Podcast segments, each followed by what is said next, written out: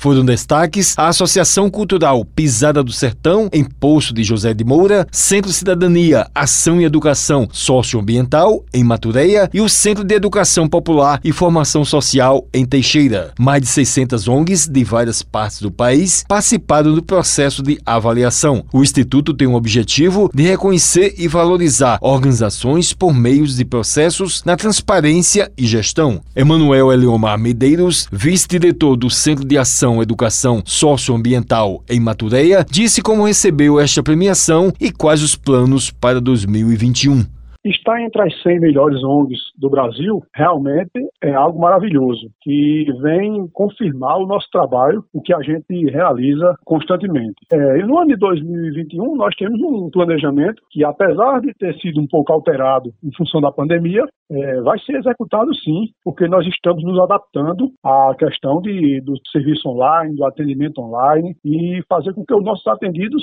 recebam os benefícios que a instituição objetiva dá. O coordenador do Centro Educação Popular e Formação Social, em Teixeira, José Dias Campos, falou o que fez a diferença para conseguir o objetivo é que a gente tem adotado a sistemática de sistematizar um pouco aquilo que a gente está fazendo para divulgar, para compartilhar em prêmios e, congressos. E aí eu acho que o fato da gente sistematizar e colocar nesse espaço, a gente foi selecionado, mas tem muitas outras organizações na Paraíba muito boas que fazem um trabalho excelente. Então a gente teve o prazer e a satisfação de receber pela terceira vez consecutiva esse reconhecimento de estar entre as 100 melhores no, no Brasil. Ele comentou como será o planejamento para o ano que vem é continuar esse, essa luta, né? A gente está numa época muito difícil de conseguir recurso. No momento estamos só com um projeto apoiado por Miserior, que é uma entidade ligada à Igreja Católica da Alemanha. Agora, inclusive, a gente está desenvolvendo a campanha, o nome da campanha é Eu Apoio o CEP. E o intuito dessa campanha é, inclusive, agariar recursos para, em 2021, a gente dar continuidade a esse trabalho. Então a luta é essa, continuar firme na busca de parceiros